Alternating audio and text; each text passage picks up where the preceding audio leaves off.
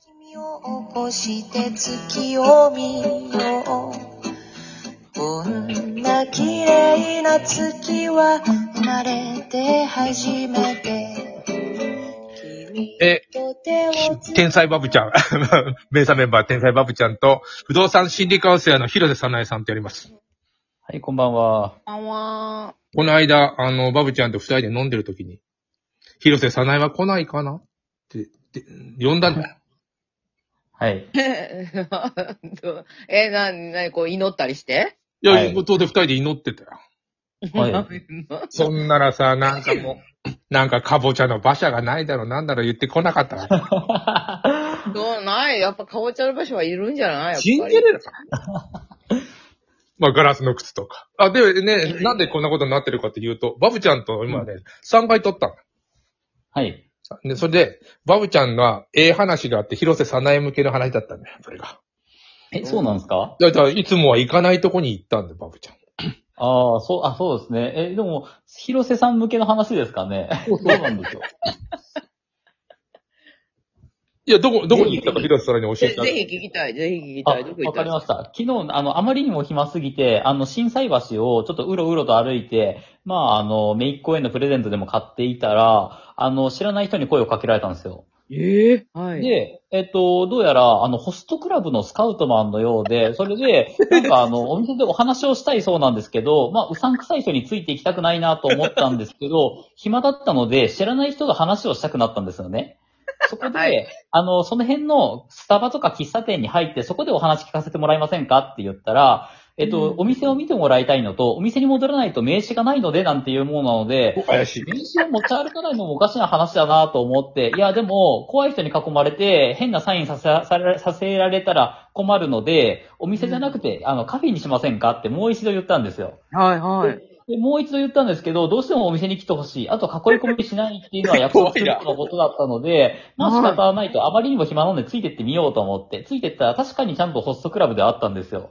で、従業員さんがまだ準備中で、あの、お掃除とかしてて、どうやら大学生ぐらいなんですかね。まあ若くて、まあなんかいろんな色の髪の毛の人たちがこう、あの、お店の中を掃除していて、はい。とりあえず、あの、女性が、まあ、あの、えっと、入るだけでチャージ料10万円取られるという、なんか、VIP ルームにちょっと入らせてもらって、そこでお話を聞かせてもらったんですよ。おで、い。ろいろこう、なんかあのメモを、あの、か、えっと、書きながら、なんかいろんな、あの、そのお店での料金システムとか、スキームを教えてもらって、まあ、こんな商売があるんだなっていう社会勉強をしてから、あの、自分は帰りますって言って帰ってきたんですよ。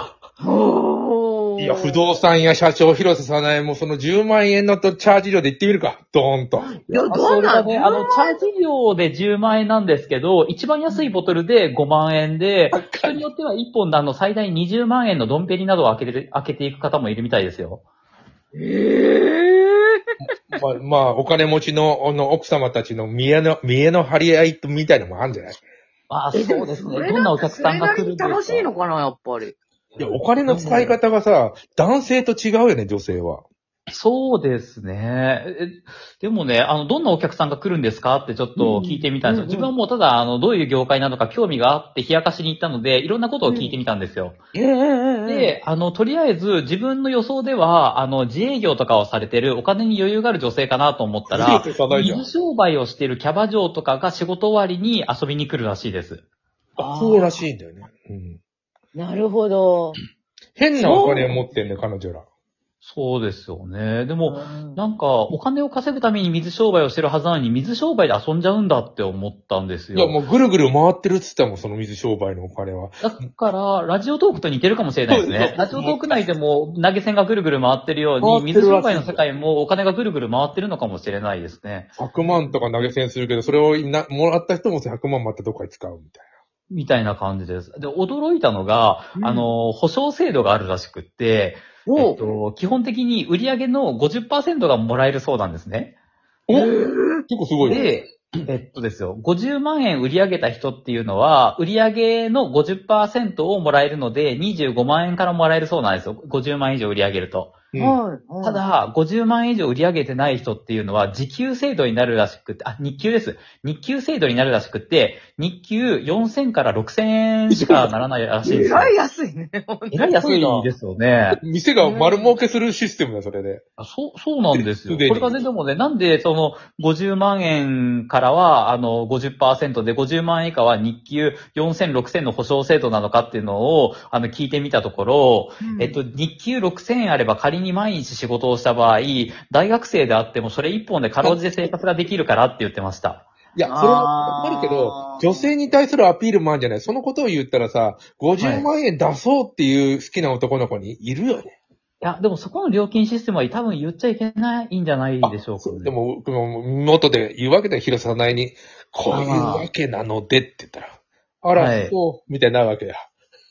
そうですね。うんまあ、え、どう思います？出される方いると思います？それで同情して。あーなんか気に入ってたらいるんかもしれないね。この、この男の子気に入ってるとかいう子が言ったらそうかもしれないね、でも。推しの菅田将暉がいるわけですよ。え、でも男前なんですか？ど、どのぐらいの年代の人たちがいるんですか？大体。わ、若い。そこについても調査してきました。えっと、さすがさすがさすが。学生さん、若いは、若い方は学生さんから、うん一番年を取ってても40までって言ってました。あ、40までか。っていうのが、まあ、あの、スカウトさんに、あの、すいませんと、自分はもう30を超えてるおじさんですので、やめておいた方がいいですよって言ったんですけど、大丈夫です。うちは40まで OK ですのでって言ってました。へ え。バブちゃんじゃあ、あの、ホストも誘われたってことですか？いや、やっぱりさバブちゃんになんかあの、派手な、あの、髪の毛の色して歩いてるだけなんで、あの、まあ、たまたま声がかけられただけですよ。ただ、あの、なんか、話を聞いてみようって思ったんですよね。なんかすごく暇だったのと、全然あの、知らない業種だったので、どういうスキームでやってるビジネスなのかなと思って。へで広瀬さないはもう、憧れの堂山。あ、道山、え、それ道山、じゃあ、震災橋って言ってたよね。い？やいや、広瀬さないは憧れの堂山があるわけだよ、ホスト。安いホストじゃないよ。私はオカマちゃん、ト。あれ、オカマか。オカマがいるのか、あそこは。うんゲイ、ゲイ、ゲイの人たち。そうそうそうそう。行ったことあるバブちゃん、堂山。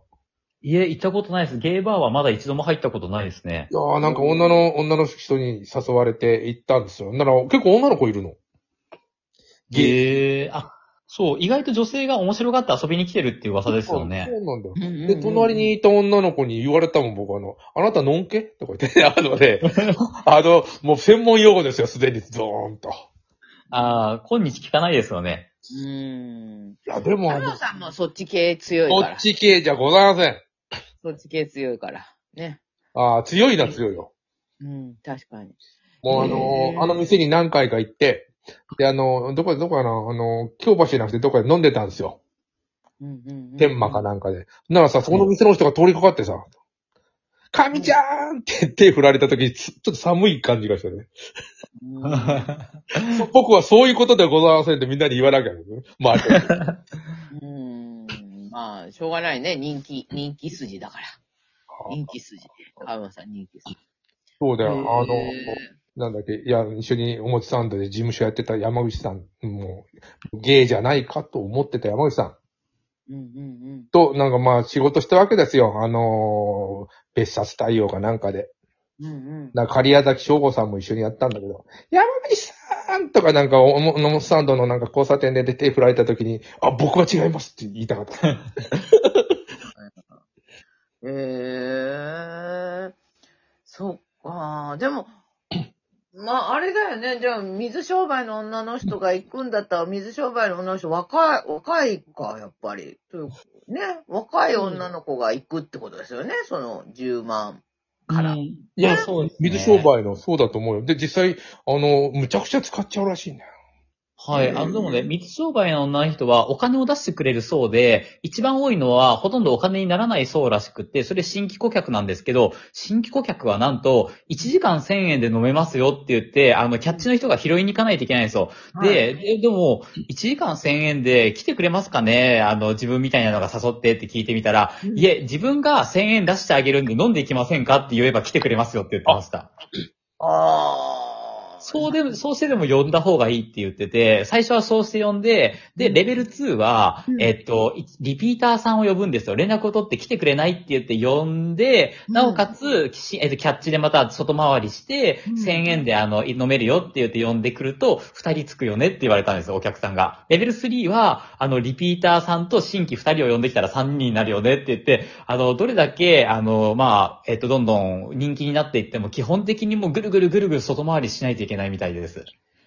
おー、なるほど。だから結構厳しい世界みたいですよ。もうずーっとなんか外でこうなんかね、あの、ね動画来てくださいみたいな物声しないといけないというか。いや、バクラとかの、なんかそういうホステスさん、みんな、あの、トップ取ろうと思ったら大変だったもん。お金も使うし。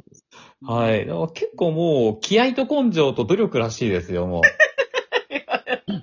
で、広瀬さんのの会社と一緒じゃもうみんなにあの、午前中に4000枚配れと、ビラを。